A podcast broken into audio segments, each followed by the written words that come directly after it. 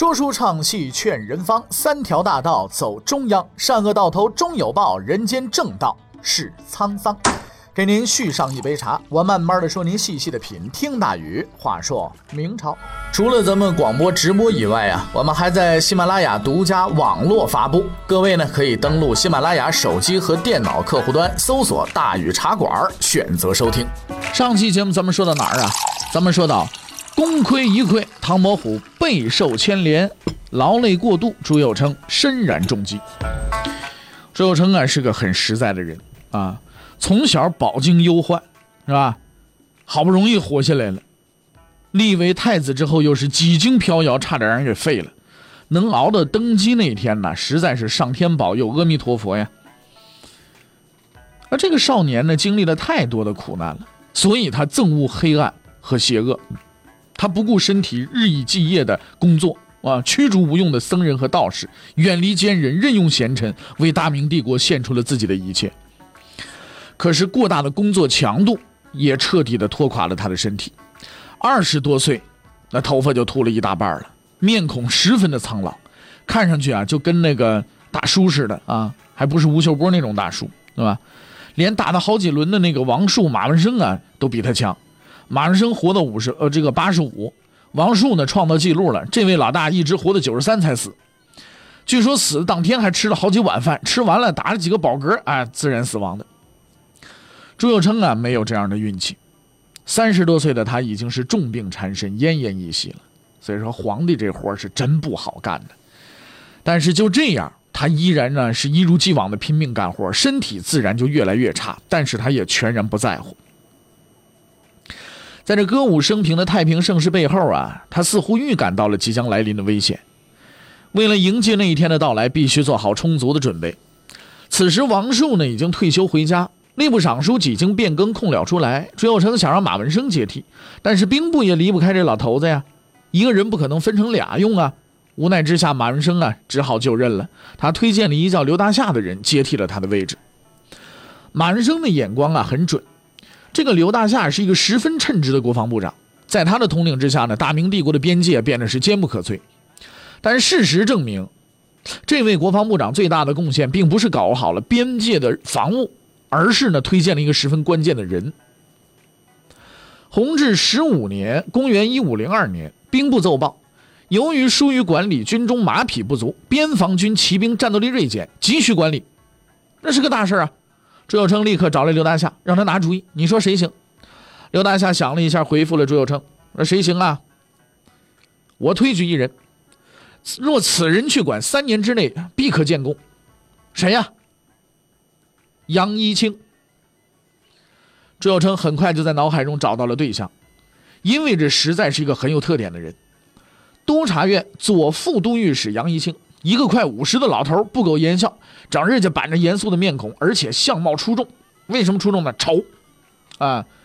但是话说来，反正是去管马去，又不是派他出去去上上市场上招摇去，是吧？那就他了。于是，干了二十多年文官的杨一清离开了京城，来到了陕西，这是养马的地方啊！啊，他将这里的这个在这里啊，瑟瑟寒风当中接受新的锤炼，等待着考验的到来。此时的三人内阁呢，能谋善断，马文生坐镇吏部，刘大夏统管兵部，一切似乎已经无懈可击了。弘治盛世终于到达了顶点，但是朱佑称的身体却再也撑不下去了。弘治十八年五月，公元一五零五年的五月，告别的时刻终于是到了。年仅三十六岁的朱佑称走到了人生的尽头，就三十六啊，跟我现在这岁数真是差不了太多一两岁。就在这最后的时刻，面对着跪在地上哭泣的刘健呐、李东阳啊、谢谦呐。他回顾了自己几乎毫无缺憾的人生，终于意识到了他此生唯一的一个遗憾，唯一的一件自己还没有做的很完美的事情。他说：“已经到这个地步了，我也没什么好说的了，就一件事放不下来。太子是很聪明的，但是年纪小，喜欢玩希望诸位先生劝他多读书，做一个贤明的人呢。”阁臣们回应了他的担忧，叫“誓不辱命”。看着这三个治世的能臣，朱有成笑着闭上了眼，永远的离开了这个世界。他这辈子没享过什么福，但是遭了很多罪，受过无数恶毒的伤害，但是最终选择了无私的宽恕。他很少体验皇帝的尊荣，却承担了皇帝的全部责任。从黑暗和邪恶中走出来的朱有成，成了一个光明的、正直的人。所以我们要给他一个评价，是他的祖先和后辈都无法得到的最高评价。朱有成是一个好皇帝。同时也是一个好人。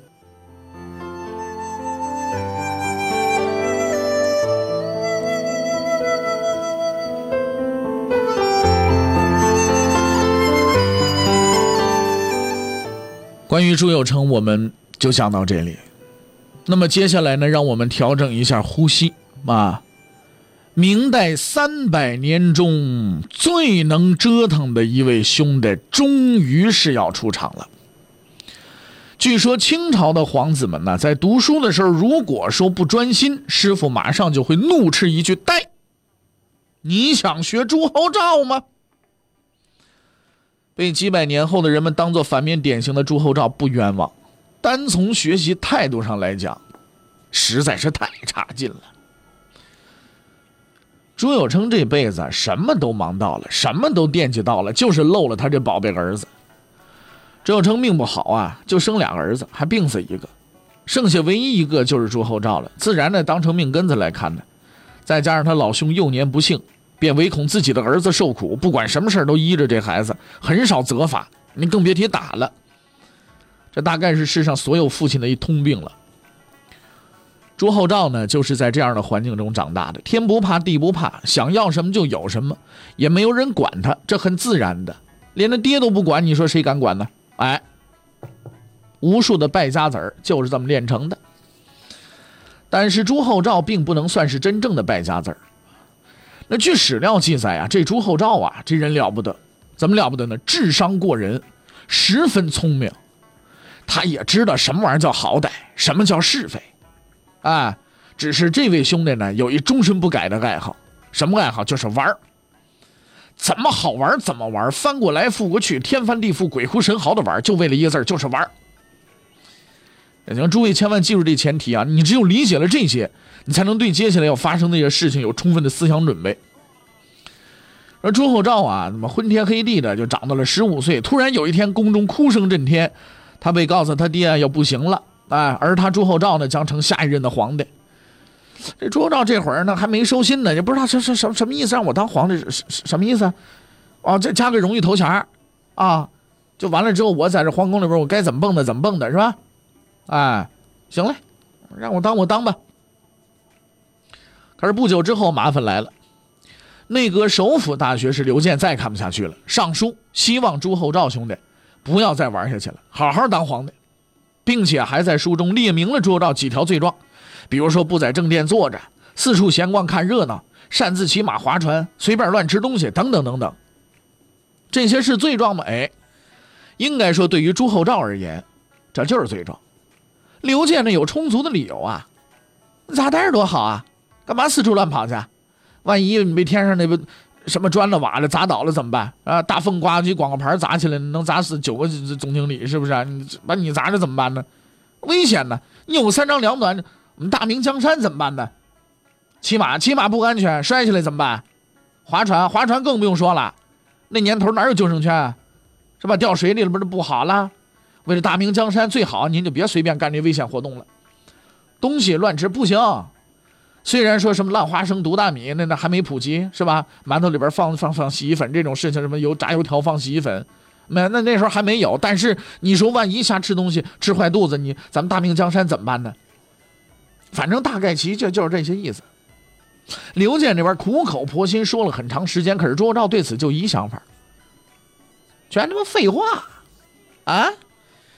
哎呀，你们这帮人啊，一个个老朽了是不是啊？老子当太子的时候就没人敢管，现在老子当皇帝了，嘿，你这老爷子这出来多管闲事。但是这老爷子毕竟是老爹留下来头号人物，那那玩意儿不能得罪。啊，于是朱厚照搬出了一副忠厚淳朴的表情，老老实实的说：“哈，我明白了啊，今后一定改正。”哎呀，刘坚一听了，这好啊，知错就改，好。可是天真的刘健并不知道，如果相信了朱厚照先生的话，那是连个年都能过错。这之后，非但没看着朱厚照悬梁刺股啊、勤奋努力呀，反而连早朝都不上了，更别说什么什么还午朝。你整天连这位老兄你影你都找不着，你还朝朝什么朝？嗯，这下轮到人事部长马文生和国防部长刘大夏出马了，啊，他们早就感觉出这些事儿不对劲了。为了能够及早限制住这位少年皇帝的行为，把他往正道上引，他们准备奋力一搏了。很快，俩人先后上书劝说朱厚照，并且表示。如果您要是不采纳我们的意见，我们就继续上书，直到您改正为止。朱厚照终于遇到了他人生中的第一次考验。十六岁的他毕竟没见过两位部长这种不要命的架势，害怕了。可是呢，这时候耳朵边有一声音就对朱厚照说了：“说陛下，你不需要听命于他们呢，你有命令他们的权利呀。”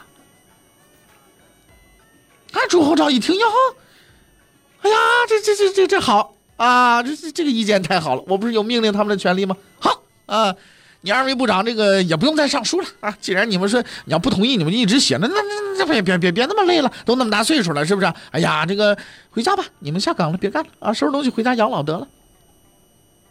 这个马文生、刘大夏万万想不到这么一结果，不但没吓不住，反而被反咬一口。辛辛苦苦干了几十年，竟然这么一结果。伤心之下，他们各自离职回家。那么这声音是谁呢？发出那个声音的人叫做刘瑾。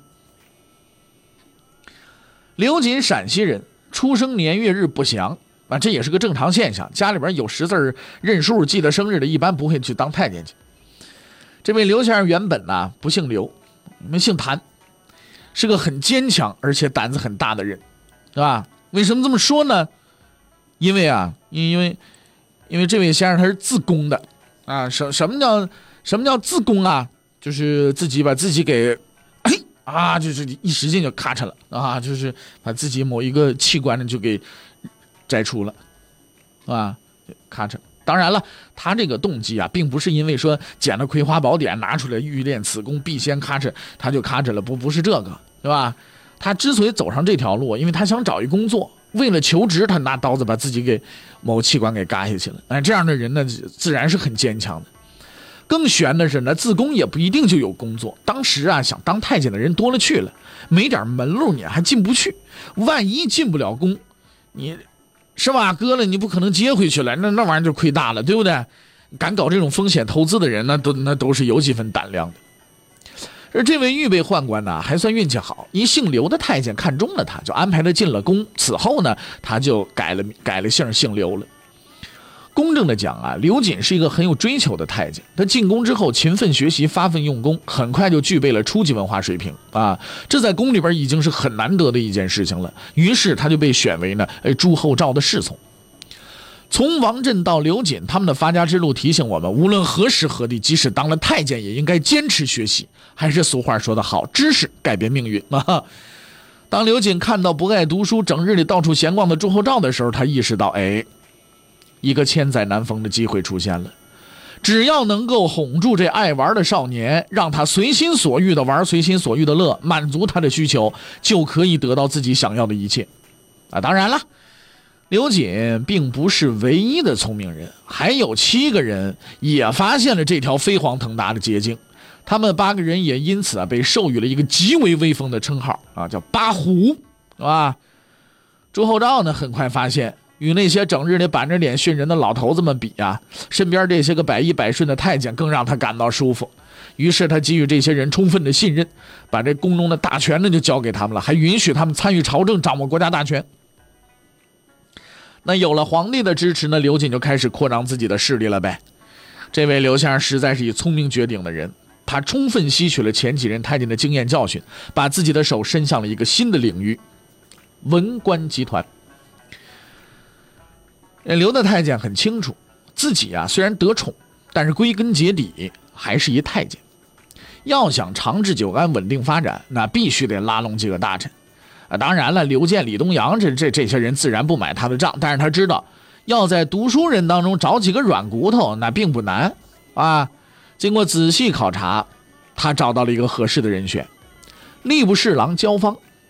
接触一段时间之后呢，双方加深了了解，形成了共识，决定从今以后狼狈为奸，共同作恶。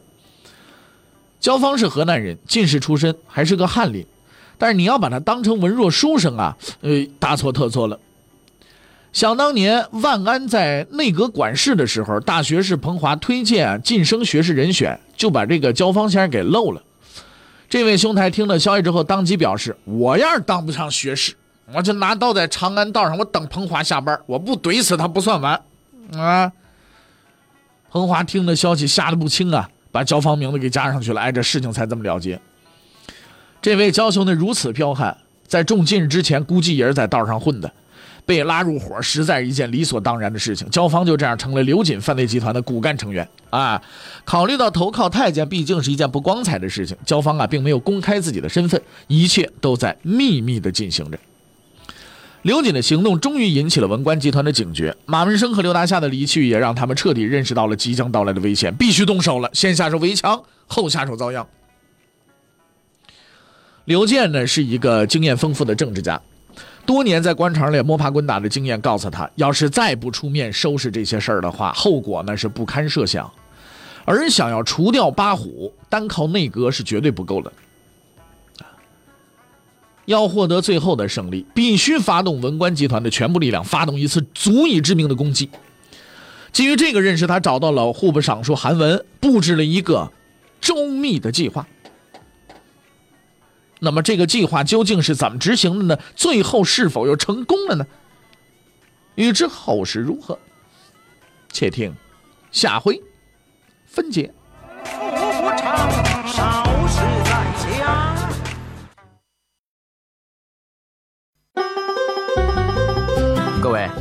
你想跟大禹交流吗？你想跟大禹辩论吗？你想给大禹指出错误吗？来微信吧。微信搜索订阅号“大宇茶馆”，哎，就能实现了。记住啊，宇是宇宙的宇。